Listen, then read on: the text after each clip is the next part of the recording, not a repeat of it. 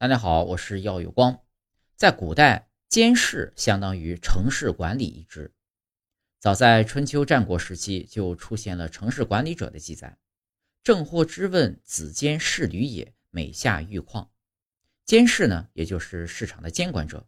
工作内容啊，包括环境卫生管理、禁止占道经营、拆除违章搭建等城市管理职能。京兆尹则是京师的地方长官。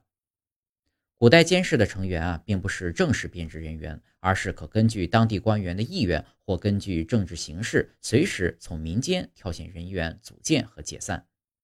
组建期间，监视的薪水由衙门发放。表面上看，这是个临时雇员组成的，其成员的来源有可能是各行各业中，这不是最重要的。最重要的呢，是他们履行的工作职能是对整个城市进行日常管理。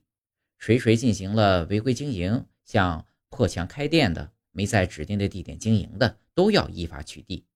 而监督小商小贩的合法经营是最重要的工作之一，无疑这对城市管理发挥了很重要的作用。